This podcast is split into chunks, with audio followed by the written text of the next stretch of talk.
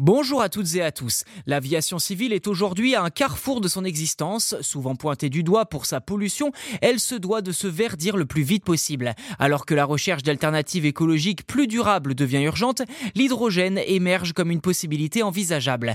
Et si certains prototypes comme l'avion H2 Fly semblent convaincants, peut-on réellement considérer ce carburant comme une solution viable?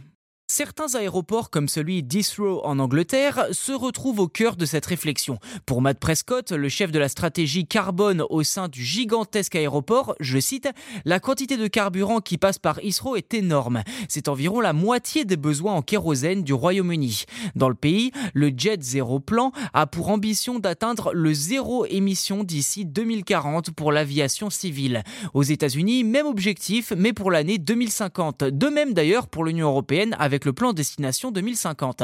C'est pourquoi aujourd'hui l'industrie aéronautique planche sur l'exploration de diverses alternatives de carburants d'aviation durables, les fameux SAF, les Sustainable Aviation Fuel, des carburants qui ne proviennent pas d'énergie fossile, dont l'hydrogène. Alors contrairement au kérosène, l'hydrogène ne produit pas de CO2 lorsqu'il est utilisé comme carburant. En revanche, c'est lors de sa production qu'il faut être vigilant. En effet, l'hydrogène vert est produit à partir d'électricité issue des énergies renouvelables. Or, l'hydrogène gris utilise de l'électricité issue de combustibles fossiles, ce qui est en réalité une fausse bonne idée doublée d'une part d'hypocrisie, il faut bien l'avouer.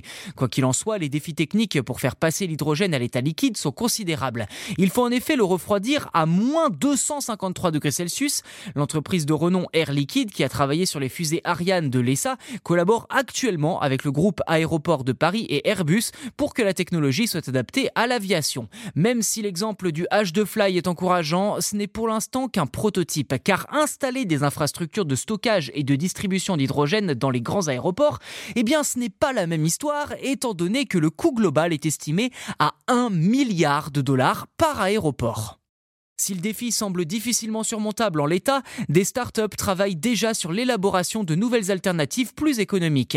C'est le cas d'Universal Hydrogène, par exemple, avec des modules de stockage d'hydrogène liquide transportables par camion et que l'on peut directement intégrer aux avions.